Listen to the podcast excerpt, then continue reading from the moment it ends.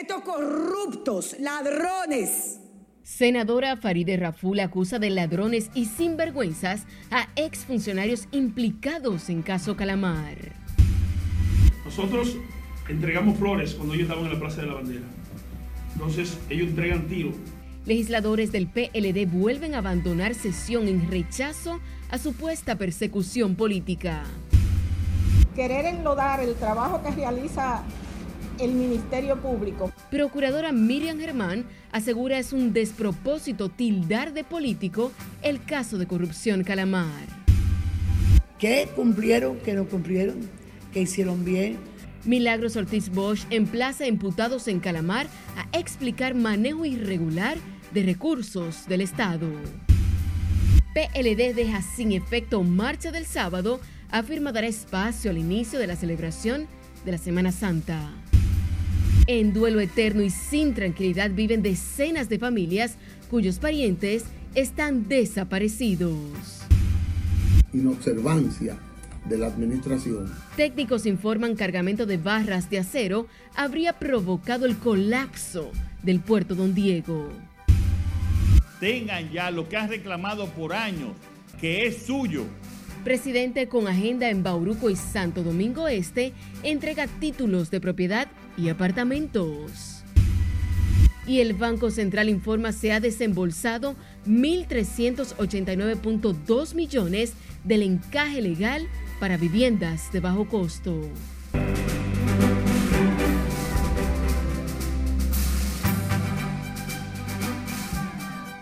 Buenas noches, sean bienvenidos a esta emisión estelar de Noticias RNN. Soy Janeris de León. Para nosotros es un honor ser su referente informativo cada noche. Iniciamos esta emisión de noticias en el Congreso Nacional. Hasta allí llegaron los enfrentamientos verbales en pleno hemiciclo, donde legisladores, oficialistas y de la oposición tuvieron criterios encontrados en torno a la Operación Calamar y las últimas manifestaciones registradas en el país. Jesús Camilo tiene más detalles en directo. Vamos a pasar contigo. Buenas noches. Muchas gracias, buenas noches. Mientras la oposición califica de persecución política las acciones en el caso Calamar, Oficialistas aseguran que el gobierno ha dado muestra de respeto a la democracia. Aquí no hay una política de violación a los derechos fundamentales de la protesta pacífica. En un fuego cruzado se enfrentaron senadores oficialistas y de la oposición. Tras calificar de retaliación políticas los apresamientos en Operación Calamar contra exfuncionarios del pasado gobierno. La bancada peledeísta en el Senado volvió a retirarse de la sesión argumentando represalias en su contra. Hasta ahí no, no, ha llegado nunca un gobierno del Partido de la Liberación Dominicana. Nosotros entregamos flores cuando ellos estaban en la Plaza de la Bandera. Entonces ellos entregan tiro cuando están en el gobierno. Esta decisión de los legisladores del PLD encontró un rechazo total por parte de la senadora Farideh Raful, quien la emprendió contra los exfuncionarios acusados de corrupción. No nos estamos dando cuenta del daño que le hemos hecho a este país que estos corruptos, ladrones, sin vergüenza, han dejado este país con una deuda social acumulada, que por eso tenemos pobreza extrema, que por eso tenemos marginalidad, que por eso tenemos hospitales sin equipamientos. Otros legisladores son de opinión de que todo aquel que haya sustraído recursos del erario sea procesado judicialmente y lo que enviaría un mensaje claro a las actuales y futuras autoridades. Que la impunidad se acabe es algo importante, de que nadie esté por encima de la ley, ni presidente, ni pasado presidente, ningún tipo de funcionario. Somos respetuosos de los derechos y garantías fundamentales que establece la Constitución de la República para los ciudadanos, en lo que se refiere a la presunción de inocencia y al debido proceso es un show político que quieren montar ellos, tratando de politizar eh, una actuación de un ministerio público que nada tenemos nosotros que ver como PRM. Sobre las manifestaciones de los últimos días, defendieron el derecho a protesta pacífica y rechazaron cualquier acción que atente y altere el clima de paz que vive el país. Sin embargo, los congresistas coinciden en que se debe respetar el debido proceso en el país. Eso es lo que tengo hasta el momento. Retorno contigo al set de noticias. Gracias, Camilo. La Procuradora General de la República salió este martes al frente a las acusaciones del Partido de la Liberación Dominicana y rechazó que se utilice este órgano judicial como un instrumento de venganza política, con lo que también asegura se pretende ensuciar la imagen del Ministerio Público. Margaret Ramírez con más. Quiero reconocer el esfuerzo de trabajo conjunto la magistrada Miriam Germán Brito defendió la labor de los fiscales del Ministerio Público y de la Unidad Anticorrupción en la investigación de casos que involucran a funcionarios actuales y salientes. La titular del Ministerio Público condenó que con estas acusaciones se quiera dañar la imagen del órgano persecutor. Constituye un despropósito que querer enlodar el trabajo que realiza el Ministerio Público con insinuaciones que pretenden reducirlo a un instrumento de venganza política, pues los casos de corrupción se han judicializado en la medida en que se tienen posibilidades probatorias y las operativas lo han permitido. Al leer un documento de varios puntos, Germán Brito dijo que confía en que el Poder Judicial sepa cumplir con su rol. Confío en el Poder Judicial que sabrá cumplir en este caso con las obligaciones que le corresponden conforme a la Constitución y las leyes, en condición de igualdad con supuestos análogos para garantizar los fines propios de la medida de coerción. La jefa del Ministerio Público reconoció el derecho de la ciudadanía a exigir el cumplimiento del debido proceso, aunque entiende se debe cuidar las formas. Es legítimo que la ciudadanía esté vigilante para el cumplimiento del debido proceso y para asegurar que no exista impunidad ni trato preferencial. Sin embargo, debemos de cuidar las formas de ejercer este derecho para evitar situaciones que generen perturbación del orden público y del libre comercio. A través de una misiva que se hizo pública, Miren Germán Brito ya había desmentido que el consultor jurídico Antoliano Peralta intervenga en asuntos de la Procuraduría. La magistrada Brito también llamó a la policía a actuar con mesura frente a las manifestaciones para no poner en juego la democracia. Margaret Ramírez, RNN. De su lado, el vicepresidente de la Fundación Institucionalidad y Justicia, Servio Tulio Castaños Guzmán, rechazó las acusaciones en contra del Ministerio Público y del consultor jurídico del Poder Ejecutivo por parte del Partido de la Liberación Dominicana. Castaños Guzmán también condenó los conflictos que recientemente se registraron entre militantes del PLD y la policía por el conocimiento de medidas de coerción a los imputados en la red Calamar que vincula a exfuncionarios del gobierno de Danilo Medina. Lo que aconteció la semana pasada en el Palacio de Justicia de Ciudad Nueva, eso es inaceptable. O sea, eso la sociedad dominicana lo ha rechazado. Nosotros no podemos, sobre la base del ejercicio de un derecho, violentar otros. Y eso no se puede aceptar. Tampoco se puede aceptar lo que fue el comportamiento de la policía frente al local del Partido de la Liberación Dominicana. En cuanto al expediente, Servio Tulio Castaños Guzmán, vicepresidente de Finjus, agregó que todo el que haya sido mencionado por los delatores deben ser llamados por los órganos de investigación. Y ante los cuestionamientos por parte de la oposición política a los sometimientos de exfuncionarios en el caso de corrupción Calamar, la directora de Ética Gubernamental Milagros Ortiz Bosch exhortó a los imputados a explicar al pueblo las cifras que no cuadran durante sus gestiones en el manejo de los recursos del Estado. Laura Lamar con más. Es un caso de, de justicia en ese sentido, la directora de Ética Gubernamental emplazó a los imputados a demostrar su inocencia en los tribunales. Mira, no, voy a, no vamos a entrar a discutir lo que quisieran que, que discutiéramos. Yo lo que quiero es que la gente analice los hechos. ¿Qué cumplieron, qué no cumplieron, qué hicieron bien? Porque yo creo en la justicia. Nosotros creemos en la justicia. Y el procedimiento es saber que nos expliquen que le expliquen al pueblo dominicano las cifras, los números. ¿Y por qué eso que estamos haciendo nosotros aquí, que es tan hermoso, es el cumplimiento de la norma? La funcionaria encargada de velar por el fiel cumplimiento de la ética y las normas en las instituciones del Estado reiteró que el gobierno respeta y confía en la independencia del Ministerio Público. El que cumple la norma, el que es el sistemáticamente seguidor de lo que hay que hacer, como nos ha enseñado el presidente Abinader, de seguro nunca va a tener que hacer pasar por esos sustos. Y además tienen el, debido eh, posesión de la inocencia. Milagros Ortiz Bosch fue abordada sobre el tema durante un encuentro con técnicos de la Organización de los Estados Americanos, expertos en temas de corrupción, quienes supervisan el cumplimiento del gobierno a las leyes y las normas.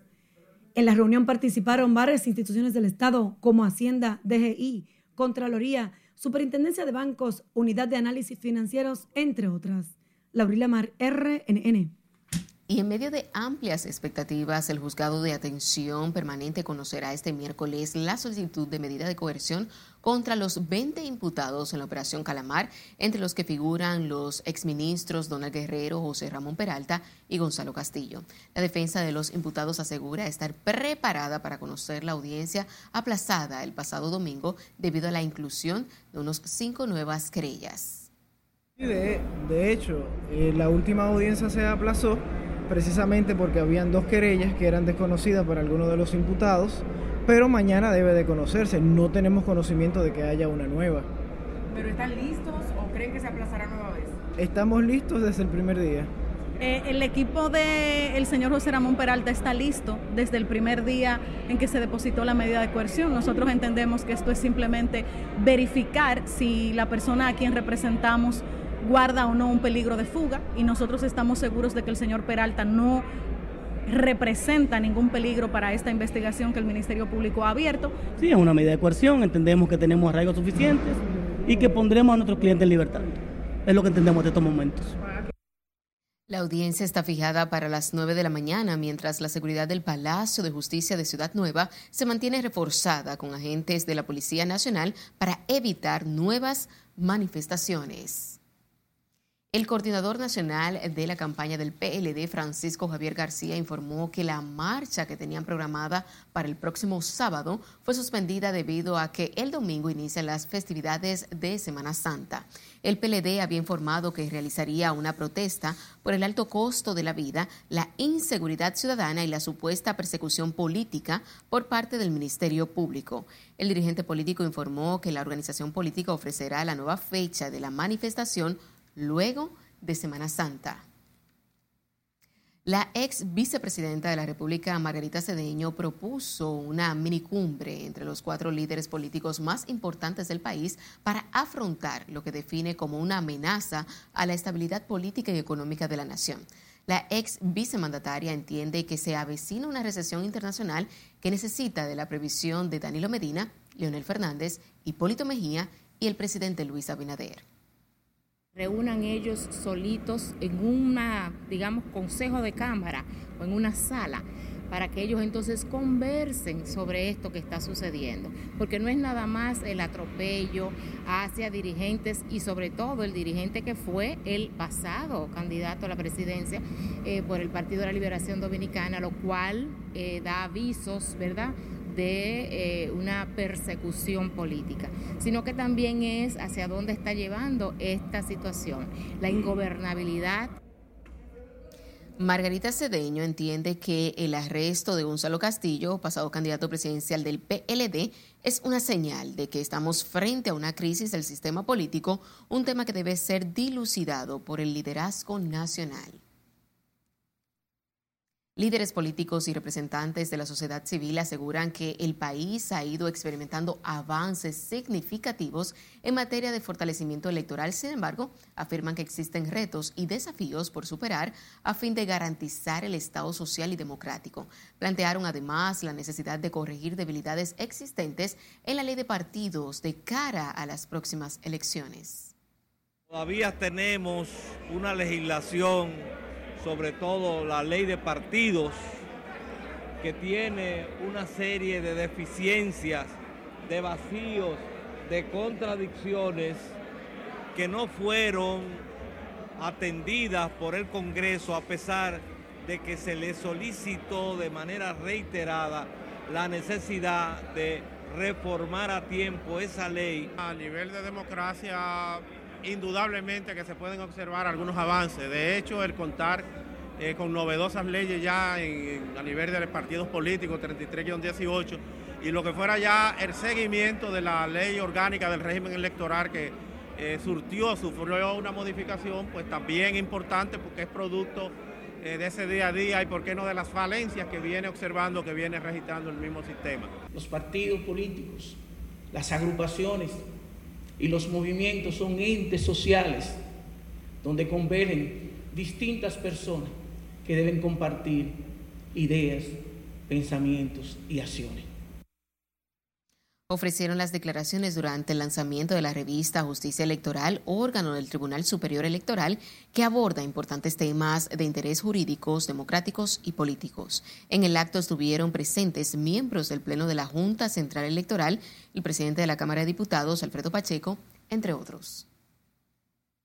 El blanqueo de dinero y nuevas modalidades de narcotráfico son los temas abordados por el Ministerio Público y organismos de seguridad de América Latina y Europa para buscar los mecanismos de eficientizar la lucha contra el ilícito. Este martes, representantes del Ministerio Público y funcionarios de organismos de seguridad de 13 países analizaron las próximas estrategias a emplear en la lucha contra el tráfico de drogas y la persecución de los activos resultantes de esa acción ilegal.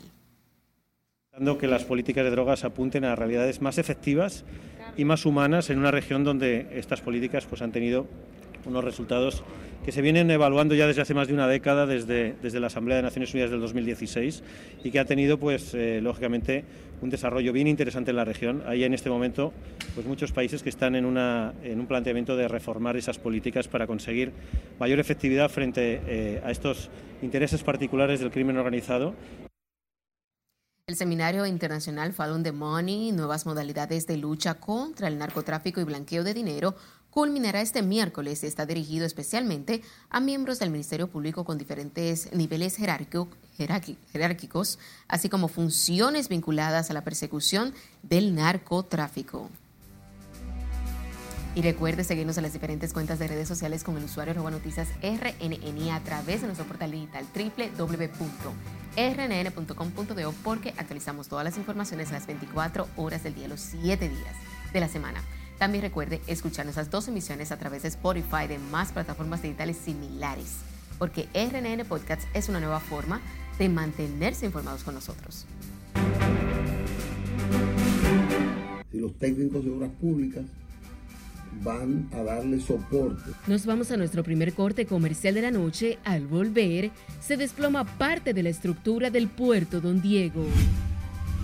Además, desconocidos matan a un vigilante privado en Asua. Estresante, ha sido agotador. Y no se pierda la segunda entrega de nuestro reportaje especial Desaparecidos de la mano de nuestra periodista Margaret Ramírez. Ya volvemos.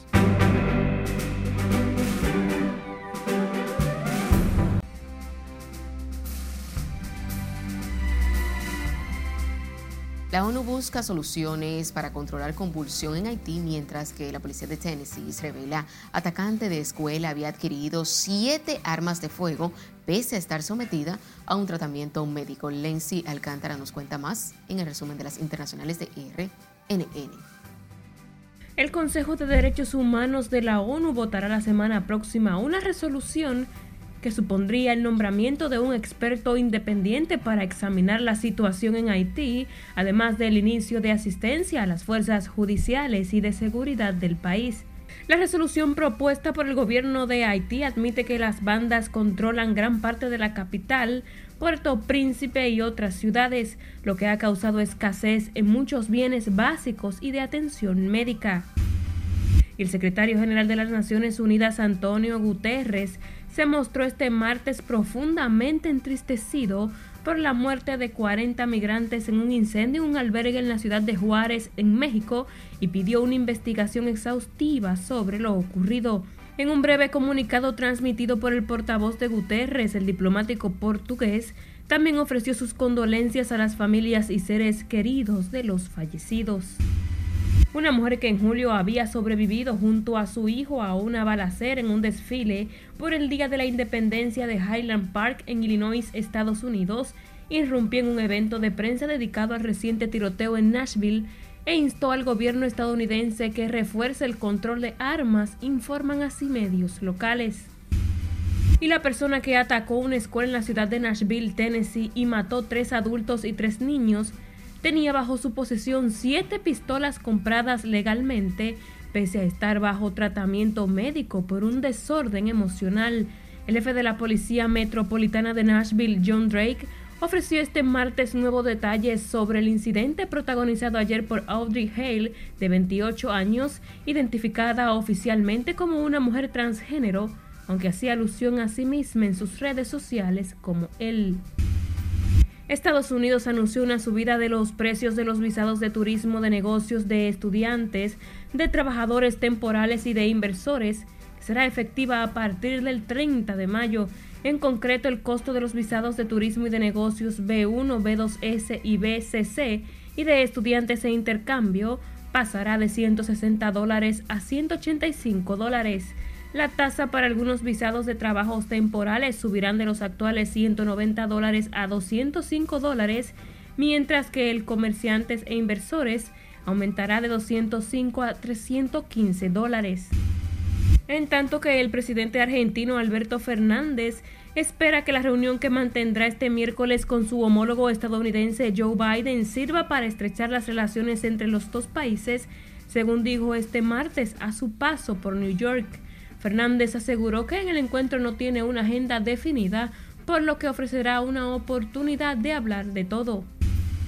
Y ya Brasil superó los 700.000 fallecidos asociados al COVID-19 desde que irrumpió la pandemia en el país en el 2020, informaron fuentes oficiales de ese país este martes.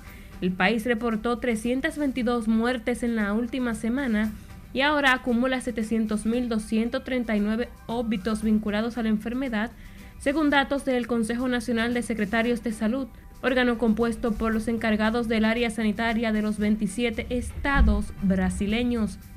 En el resumen de las internacionales, Lenzi Alcántara, RNN. Retomamos con las informaciones nacionales. El puerto Don Diego sigue operando de manera normal a pesar de que esta mañana parte de la estructura de la terminal colapsó, afortunadamente sin que se reporten víctimas. Catherine Guillén está en vivo desde Sanssouci. Muy buenas noches. Conectamos. Gracias, buenas noches. Así es, las autoridades cerraron el acceso a esta parte afectada, así como el tránsito vehicular, pero mantienen las operaciones en esta terminal. La mañana de este martes colapsó parte del muelle de Santo Domingo en la terminal Don Diego, ubicado en el Distrito Nacional. Las autoridades determinaron que la causa del hundimiento se debió a una sobrecarga, pero que este incidente no provocó daños en ninguna de las vías cercanas ni tampoco al puente flotante que conecta con el municipio Santo Domingo Este. Los daños del muelle, como fue un acto de de, inobservancia de la administración, los daños los va a, cubrir la administración del muelle. Ellos van a reparar, se hicieron responsables de los daños y esa estructura yo supongo que tenía su seguro. Entonces Obras Públicas lo que va es a apoyar tras el incidente, el puerto Don Diego mantuvo sus operaciones rutinarias, aunque sí se informó el cierre solo de la parte donde colapsó la estructura. Más temprano, obreros trabajaban en el cierre de la zona con los que buscaron impedir el acceso de personas, incluso hasta de la prensa. También fue bloqueado parte del tramo vehicular. El carril ubicado al lado de este puerto fue cerrado y agentes de la Dirección General de Seguridad de Tránsito y Transporte Terrestre trabajaron arduamente en mantener la circulación de esta vía y evitar los entaponamientos. Afortunadamente no se reportaron víctimas por el hundimiento de este suelo, mientras que ya se informó que la administración privada asumirá los gastos de reparación. Eso es todo lo que tengo por el momento. Retorno contigo al estudio. Muchísimas gracias. Desconocidos asesinaron a tiros a un vigilante privado de la estación de expendio de gasolina Mambo 1, ubicado en el centro de la provincia de Asua. Se trata de Gerinerdo Adames, quien falleció producto de los impactos de bala que recibió a manos de varios asaltantes encapuchados que lo despojaban de la escopeta que portaba. Familiares y amigos del vigilante asesinado pidieron justicia al tiempo que hicieron un llamado a las autoridades policiales a ser más drásticos con la delincuencia que, según dicen, azotan a esa localidad. En un duelo eterno y sin tranquilidad ni paz, así viven decenas de familias de desaparecidos en una carrera contra el tiempo de vida o de muerte. En esta segunda entrega de Los Desaparecidos, nuestra compañera Margaret Ramírez aborda además las secuelas de estas ausencias en las familias, ya sea forzadas o no. Para estas familias, cada día es una nueva cruzada, una lucha contra el tiempo en el que la esperanza de reencontrarse con sus parientes es su mayor arma.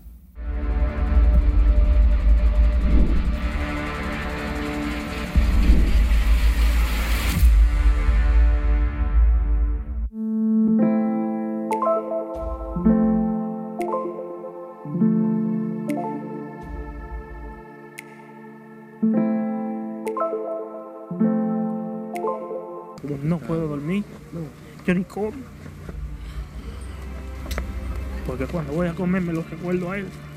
Viven en medio del dolor y la angustia de no saber nada de sus familiares. Su mayor preocupación es desconocer las condiciones actuales de quienes han perdido por completo el rastro. Eh, estresante, ha sido agotador y lo más, lo más difícil es no saber en qué, dónde está, no saber si, si está bien, no saber si está comiendo, si está durmiendo. Lo más difícil para mí es la noche, porque de día yo estoy buscándolo, pero en la noche cuando me tengo que acostar no puedo, porque es que no sé que, si él está bien. En medio de la incertidumbre se aferran a la fe, clamando a la divinidad ante lo que califican como falta de acción y apoyo de las autoridades para dar una respuesta oportuna al tormento en el que viven. Donde estamos, Padre Santo, humillados ante su presencia, ante usted, por la desaparición de este niño, Padre. Que usted sabe por la que estamos pasando. Bendito sea Dios. En el municipio de Valiente, en Boca Chica, toda la comunidad vive momentos de angustia y desesperación desde hace casi dos meses cuando vieron por última vez a Fraimer Cipriano, un pequeño de cuatro años del que se perdió la pista luego de visitar a su madre en la banca de lotería donde trabaja a pocos metros de su hogar. Una cámara de seguridad captó al infante caminar risueño sin imaginarse lo que le preparaba el destino. Yo le pido que si alguien lo tiene, que se ponga en mi lugar y se siente por lo menos un rato y piense cómo yo me siento si tiene madre, o tiene hermana, o tiene familia. Porque yo hallo con una gente que se lleva un niño y tiene corazón. No todas las historias terminan igual. Un ejemplo de ello es el caso de la adolescente de 13 años Stacy Guzmán, quien luego de una semana desaparecida regresó a su hogar. La mamá dice que ella no tiene depresivo, pero yo creo que sí. Don Miguelo, como se le conoce al padre del adolescente en el ensanche Espaillat, asegura a la niña, quien sufre de depresión, al regresar no presentó ninguna marca de abuso o daño, pero sí un comportamiento extraño. Oh, que ella llegó con un gorro metido, vestida de varón, con un poloche, una bermuda de varón y, con la carota que una tía fue a saludarle y le empujó. Y los muchachitos amiguitos se le acercaron y lo empujó y, así. Y no, y no quería nada con nadie, tanto así que usted sabe que la fiscal es psicóloga. Y ella, yo fui ella, llegó aquí cara, se metió para adentro y dice, ni la cuesta, yo le dije, pero, eh, ¿quiere comida? Y ella me dijo, no. Y le pasé la mano, dice, yo te quiero. Yo estaba, yo estaba sufriendo por ti, yo no comía. Y ella me miró así. ¿Y lloró? No, ella, ella estaba como llorando así. Queda un gran vacío. Las secuelas quedan de manera permanente en las familias por no tener un cierre oportuno, asegura el psiquiatra Secundino Palacios, hace énfasis en la importancia de llevar asistencia psicológica a quienes viven este drama. Como esa que generalmente también entra en cuadros depresivos y no uno ni dos. Si es un padre y dejó tres hijos o cuatro, esos hijos van a necesitar, todos y todas, hembras o varones, van a necesitar ayuda, pero también su, su mamá o también su esposo o su esposa, es decir, el núcleo familiar va a necesitar un acompañamiento, a veces neuropsicofarmacológico. La inexplicable ausencia de un ser querido puede llevar a los parientes a caer en un estado depresivo que termina en otra tragedia Tal es el caso del esposo de la señora Rosa María Mora, quien se quitó la vida un año después de su desaparición en el sector capitalino de Honduras. Pero eso da paz sabiendo que murió por las circunstancias que sea y que se llevó a su destino final. Pero el hecho de desaparecerse y no ver nada, queda un vacío terrible al interior de la familia y de manera permanente la angustia de la llegada.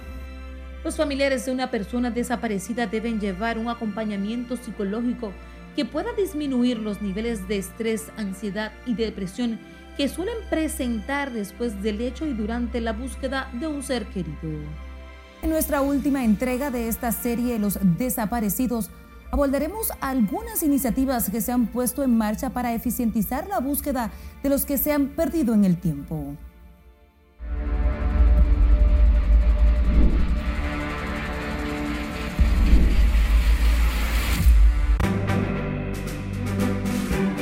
Se beneficiarán directamente unas 8.296 personas. Nos vamos a otra pausa comercial cuando estemos de vuelta.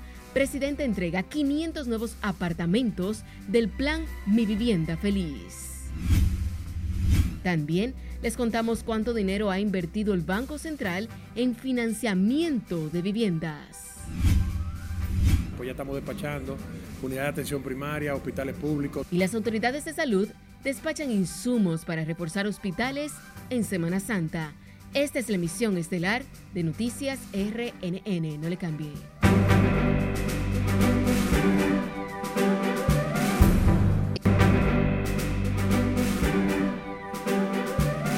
Seguimos en vivo con más informaciones. El presidente Luis Abinader encabezó este martes la inauguración de 500 nuevos apartamentos de la primera etapa del proyecto habitacional Mi Vivienda Feliz en San Luis, proyecto que tendrá un total de 2.440 apartamentos. Juan Francisco Herrera con todos los detalles.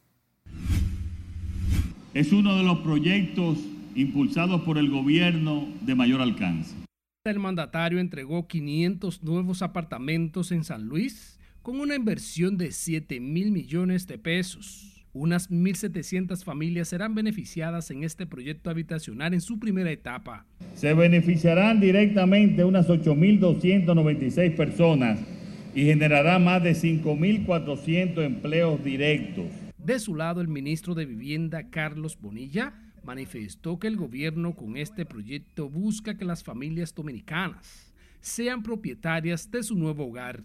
Tenemos ya en el plan Mi Vivienda más de 3.300 apartamentos entregados en lo que va de gobierno, lo que constituye una cifra récord, porque en tan poco tiempo ningún gobierno ha entregado tantas viviendas nuevas como el gobierno del presidente Luis Abinader. También fueron entregadas nuevas viviendas como parte de los trabajos de reparación de viviendas y mejoramiento del hábitat en la comunidad de San Luis.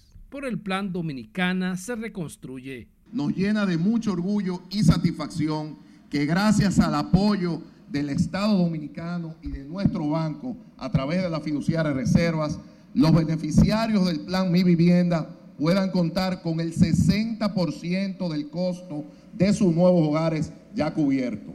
Del mismo modo, el mandatario junto al ministro de la Vivienda y Edificaciones, Carlos Bonilla, hizo entrega de 7 kilómetros de calles asfaltadas y 10 kilómetros de contenes y reparación de aceras. Posteriormente, el presidente Abinader sostuvo un encuentro con líderes comunitarios de San Luis, donde escuchó sus inquietudes y necesidades.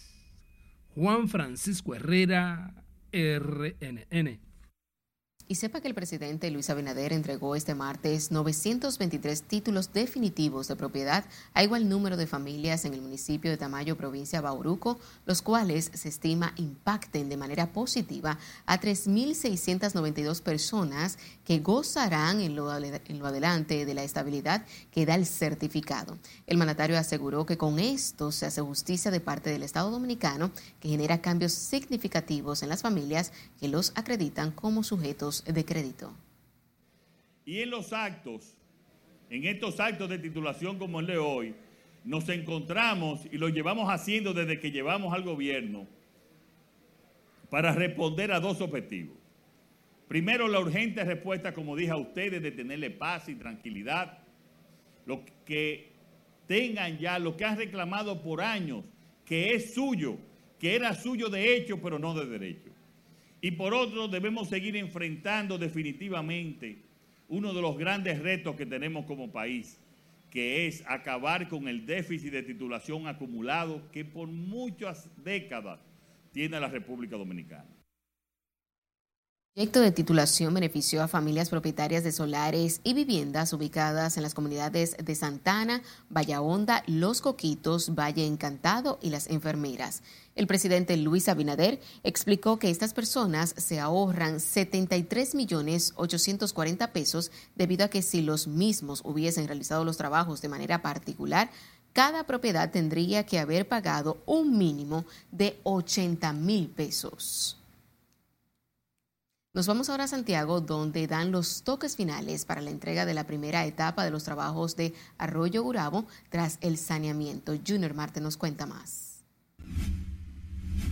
La obra donde se trabaja a todo vapor sería entregada en su primera etapa este miércoles por el presidente Luis Abinader en el marco de las actividades de la batalla del 30 de marzo. Unas 900 mil personas serán impactadas de manera indirecta, pero además de eso, el impacto medioambiental que tendrá la misma. El saneamiento de la cañada principal foco de contaminación de Río Yaque impactará en al menos 5 kilómetros y más de 2 mil personas directas serían beneficiadas una vez saneado en su totalidad el mismo, pues casi la mitad eh, del río Yaque del Norte será descontaminado, por lo que sin dudas es la mayor obra medioambiental que está llevando a cabo el gobierno del presidente Luis Abinader. La obra cuenta con parques de recreación, murales, ciclovía, entre otras atracciones. Por lo menos hace mucho tiempo que eso podían avanzar con esos proyectos ahí pero está muy bien el proyecto, lo que está, lo, sea lo que se está haciendo el gobierno. La obra es una mega, mega construcción y lo veo que están sacando de la, de la posilga, como vive esta gente aquí. Lo veo muy bien, sí, está trabajando bien. Esto es algo que impacta a la ciudad de Santiago, algo que nunca se había visto. La gente tiene que apoyar esta obra. La zona que fue intervenida por el gobierno a través del INAPA era considerada de muy vulnerable debido a que en cada temporada ciclónica las personas que residían en la zona eran los más afectados. En Santiago, Junior Marte, RNN. Más de 56 mil millones de pesos ha logrado recaudar la Dirección General de Impuestos Internos durante los meses de enero y febrero de este año, según informó este martes el titular de la entidad, Luis Valdés. El funcionario también vaticinó buenas cobranzas para los meses siguientes y dijo que las expectativas son lograr la meta establecida que sobrepasa la cifra anterior. Gracias a Dios, la economía sigue un buen ritmo en el país y este año 2023 no es la excepción. Eh, enero y febrero hemos cumplido la meta y la hemos sobrepasado y el mes de marzo va por el mismo camino. 56 mil millones es la meta de este mes de marzo y vamos en ruta a cumplirlo, Dios mediante, antes del viernes.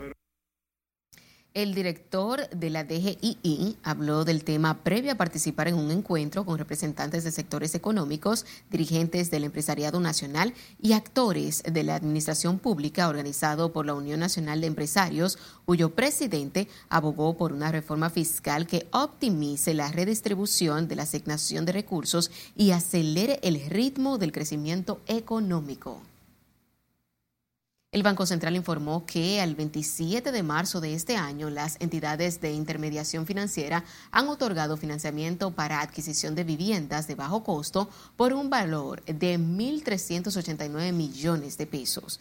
Estos recursos se han colocado como parte del programa de liberación de encaje legal aprobado por la Junta Monetaria en el año 2023, enero, por un monto de 21.424 millones de pesos. Del total de recursos desembolsados, 1.149.3 millones se ha destinado a la adquisición de viviendas de bajo costo, beneficiando a 458 familias para un valor promedio desembolsado de 2.5 millones por vivienda. Las autoridades sanitarias iniciaron el despacho de materiales e insumos para reforzar los centros de salud y prevenir situaciones lamentables durante el asueto de la Semana Santa con operativos centrados en prevención y atención para cuidar a la ciudadanía. Así le dice Aquino con más. No, estamos despachando de manera significativa medicamentos, reabasteciendo. Desde hoy el director del programa de medicamentos esenciales, Adolfo Pérez, dijo que han comenzado a reabastecer los centros sanitarios ubicados en las áreas turísticas.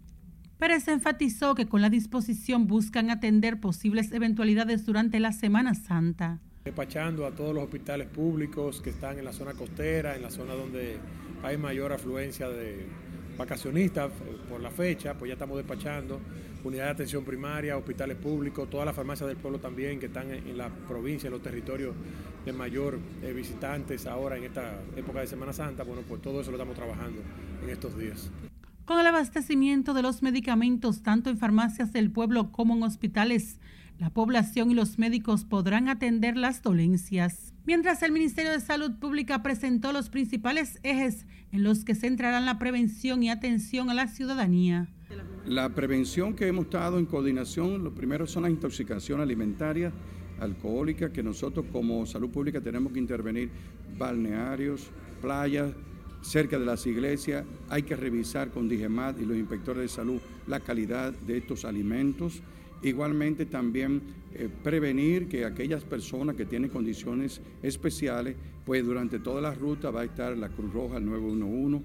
Daniel Rivera reiteró el llamado a la prudencia a quienes se desplazarán a los distintos puntos del país por el asueto de la Semana Santa. Muchas veces la gente cree que puede ocurrir un accidente porque una persona está en malas condiciones, sino que puede ocurrir de tanta gente moviendo y tenemos que tener esa previsión también.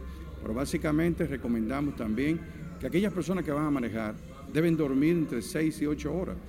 El también presidente del Gabinete de Salud abordó el tema previo a presentar a la Cámara de Comercio Dominico Suiza los proyectos sanitarios del gobierno en los próximos 10 años. Sila Aquino, RNN. El epidemiólogo Carlos Manuel Félix Cuello alertó a la población no descuidarse con el mosquito que produce el dengue, ya que se propaga más en la época de sequía. El doctor Félix Cuello dijo que desde el pasado mes de diciembre hay incidencia del dengue en el país, por eso hay que estar atentos. Presentarse una ausencia de agua en el país y dado que el dengue es una enfermedad que se genera por acumulación de agua limpia, y ante la ausencia de agua en el país, la gente se ve obligado a acumular mucha agua a nivel de los hogares, a nivel de tanque, a nivel de tinaco, eh, se mantienen los floreros, no se bota mucha agua, o sea, no se puede reciclar mucha agua porque no hay agua. Eso genera las condiciones favorables para que se críen los mosquitos. Recomendó a la población mantener limpios los hogares y echar cloro al agua almacenada para evitar la propagación del dengue. El vocero de la presidencia, Homero Figueroa, informó este martes que ante la fuerte sequía que afecta al país, el gobierno tomará las medidas necesarias para minimizar la falta de agua en los hogares y para reducir el impacto en la producción agropecuaria. Del mismo modo, llamó a todos los ciudadanos a cooperar economizando el preciado líquido hasta que se logre superar la presente adversidad climática. La sequía ha impactado negativamente el caudal de nuestro sistema de grandes presas. Sabanayegua, Sabaneta, Taberabao, Monción, Rincón, Atillo, Higüey, Valdesia, Maguaca y Chacüey han sufrido una reducción promedio de un 60% de su caudal normal. la situación es particularmente crítica en el Cibao Central.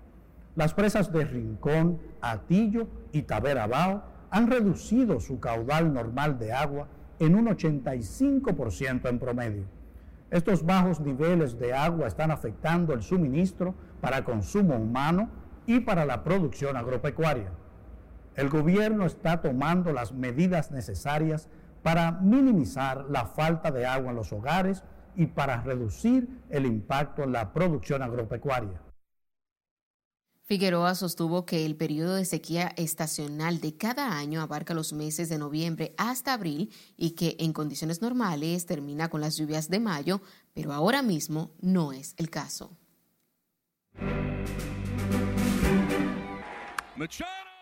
Nos vamos a nuestro último corte de la noche. Al regresar, las grandes ligas inician con los padres de San Diego como el equipo más atractivo para los dominicanos. Además, hoy se cumple 50 años del asesinato del periodista Gregorio García Castro, cariñosamente Goyito. Y fallece bachetero dominicano Blas Durán. Ya volvemos.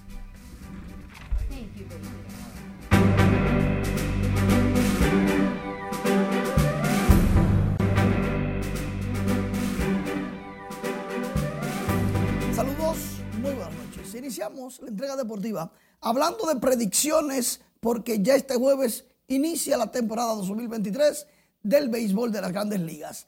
Y de paso, los Astros Padres, Toronto, Cardenales y Bravos son, según mlb.com, los mejores equipos con alineaciones iniciales. O sea, con el line-up o los nueve primeros.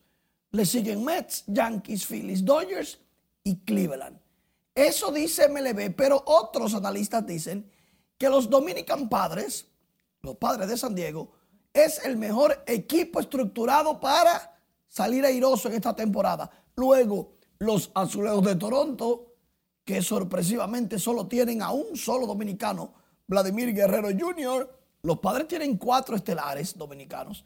Atlanta está tercero con Marcelo Zuna entre este grupo de estelares. Luego los Cardenales de San Luis, único equipo de los cinco principales que no hay dominicanos saliendo como regular. Y los campeones actuales y defensores de la corona tienen al dominicano Jeremy Peña como primer bate en las paradas cortas. Houston está entre los mejores cinco.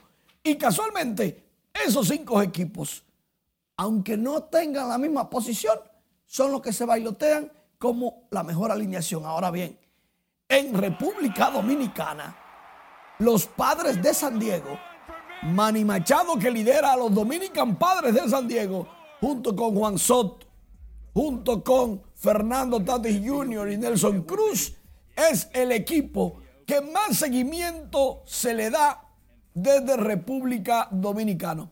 Y junto con Sander Bogarts es el equipo a meter miedo. Y las predicciones de campeonatos o de lideratos de ambas ligas tienen a Sandy Alcántara, lanzador de los Marlins dominicanos, como líder de efectividad, y a Manuel Clase de los Guardianes de Cleveland como el líder de juegos salvados. ¿Será esto cierto? Es una predicción que siempre la hace MLB.com y que Pocas veces se dan todas, pero siempre hay algunas. Ahora, en lo local, atención, barrios de República Dominicana reciben un apoyo histórico. En esta ocasión, Interior y Policía tiene su programa de vuelta al barrio. El INEFI con el barrio. Y Miderec acaba de anunciar los Juegos Deportivos Barriales que inician en el Gran Santo Domingo y Distrito Nacional y se expandirán a toda la República Dominicana. Nunca antes los deportistas de los barrios de la República Dominicana habían tenido tanta atención. Y eso es lo que hay que hacer cuando usted quiere, primero, buscar talento. Segundo, mantener fuera de tiempo de ocio a la juventud. Y tercero, deportes ayuda a estar en salud. Deportes ayuda a aprender más en las escuelas. y a meterte menos en problemas. Totalmente de acuerdo contigo. Vamos a hacer deportes. Muchísimas gracias, Manny. La organización internacional World Vision República Dominicana llamó este martes a los padres a involucrarse de manera directa en la educación de sus hijos para lograr una mayor calidad educativa. La representante del organismo internacional que trabaja a favor de la niñez, Elicauri Bautista Vidó, abogó por el fortalecimiento al trabajo colaborativo con las autoridades de educación para promover las buenas prácticas de participación comunitaria ya sea de corta, mediana, largo plazo, sea sostenible. Aquí cabe resaltar que en el propósito de este proyecto, un elemento fundamental para hacerlo sostenible, dos, la veeduría social, que nos impulsa a hacer incidencia en políticas públicas pro la mejora de la calidad educativa y segundo, la participación activa del actor principal de este proceso, los niños, las niñas, los adolescentes y sus familias representadas por la Asociación de Padres y Maestros.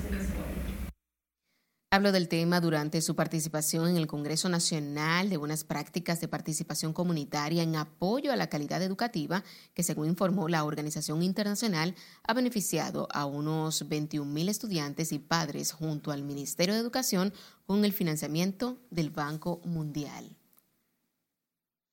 Y hoy se cumplen cinco décadas de aquel 28 de marzo del año 1973, cuando cayó asesinado el periodista Gregorio García Castro Goyito en pleno centro de la ciudad colonial en Santo Domingo, Distrito Nacional. Goyito estaba en el parqueo del periódico Última Hora, del cual era jefe de redacción, cuando de repente varios desconocidos intentaron llevárselo a la fuerza del lugar. Eran alrededor de las nueve de la noche cuando se escucharon los disparos que le cegaron la vida. Su cuerpo yacía en el pavimento en la calle Las Mercedes, casi esquina José Reyes. Goyito fue un duro crítico de los 12 años de gobierno del expresidente Joaquín Balaguer.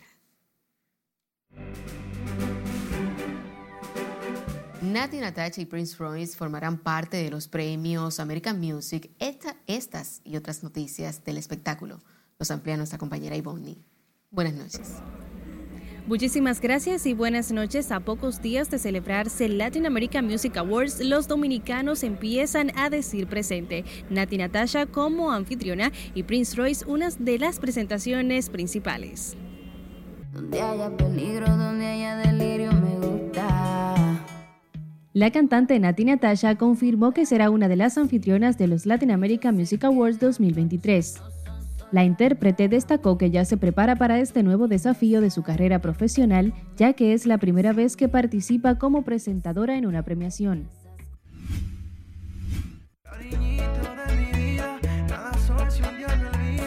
De su lado, Prince Royce estará entre los artistas que actuarán en la gala de la entrega de los premios el 20 de abril en Las Vegas. El ídolo de la bachata también recibirá el premio especial Pioneer Award y ofrecerá un adelanto de una de las canciones que sacará este año. La Cámara Oficial Española de Comercio, Industria y Turismo de la República Dominicana realizó la tradicional Noche de Vinos y Gastronomía Española, en la que resaltó parte de la riqueza de esta cultura ofertada en el país por empresas vinícolas y restaurantes de clase mundial. Los asistentes degustaron de la calidad y los sabores que distinguen a la cocina española a través de los diversos restaurantes que fueron parte de esta experiencia. El bachatero dominicano Blas Durán falleció la madrugada de este martes a los 82 años de edad en su residencia, quien desde hace un tiempo padecía complicaciones de salud. Durán fue popular en las décadas de los 80 y parte de los 90 con la agrupación Blas Durán y sus peluches, popularizando canciones como La Arepa, Consejo a las Mujeres, El Palito, entre otros.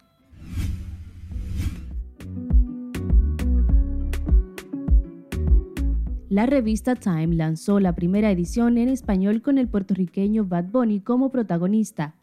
El mundo de Bad Bunny es el título que encabeza una amplia entrevista realizada en Los Ángeles, California, donde actualmente reside el artista urbano hablando ampliamente de su música, fama, política y cine. Y este logro se une al más reciente como el artista más escuchado en la plataforma de Spotify por tercer año consecutivo. Hasta aquí diversión, que tengan un feliz resto de la noche. Gracias, finalizamos esta emisión estelar de Noticias RNN. Feliz resto de la noche.